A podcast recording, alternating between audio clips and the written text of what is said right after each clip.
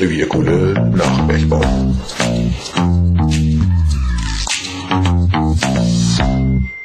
Als am 1. September 1873 auf der Zeche General Blumenthal in Recklinghausen der erste Spatenstich zum Abteufen des Schachtes vollzogen wurde, begleitete der Namensgeber des Bergwerks, Leonhard von Blumenthal, noch den Rang eines Generals der Infanterie. Von der Gründung der Bohrgesellschaft bis zur Inbetriebnahme des Bergwerks im Jahre 1948 vergingen eindrucksvolle 75 Jahre.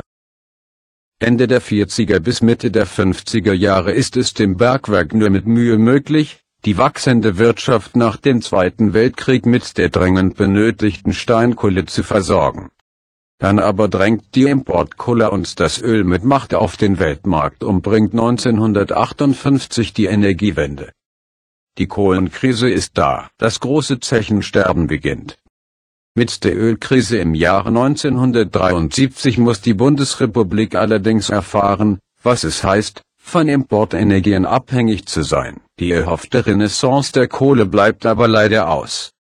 In den Folgejahren setzt sich der Niedergang des Steinkohlenbergbaus fort.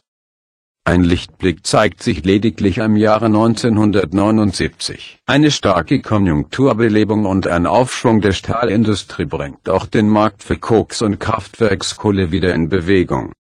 Das Öl wird spürbar teurer. Die Steinkohle ist plötzlich wieder wettbewerbsfähig, doch leider nur für kurze Zeit. Durch die Zusammenlegung von Bergwerken und die Konzentration auf die förderstärksten Anlagen kann der weitere Abstieg zwar gebremst aber nicht aufgehalten werden.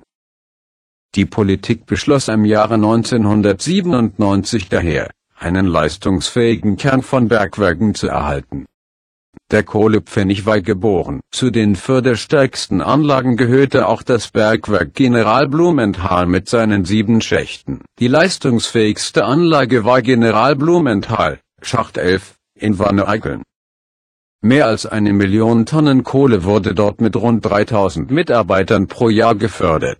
Ab 1975 wird auch die Verarbeitung der Untertage vom Bergwerk Hart in Oeeckenschwick an lieferte Kohle übernommen. Schließlich erfolgt im Jahre 1992 die Zusammenlegung der Bergwerke General Blumenthal und Hart zum Verbund Bergwerk Blumenthal Hart. Das Bergwerk hat eine führende Position in Sachen Technikentwicklung unter Tage inne. So wurde zum Beispiel auf Blumenthal-Hart die automatische Lokomotivförderung eingeführt. Im Jahre 1997 feierte das Bergwerk dann sein 125-jähriges Bestehen.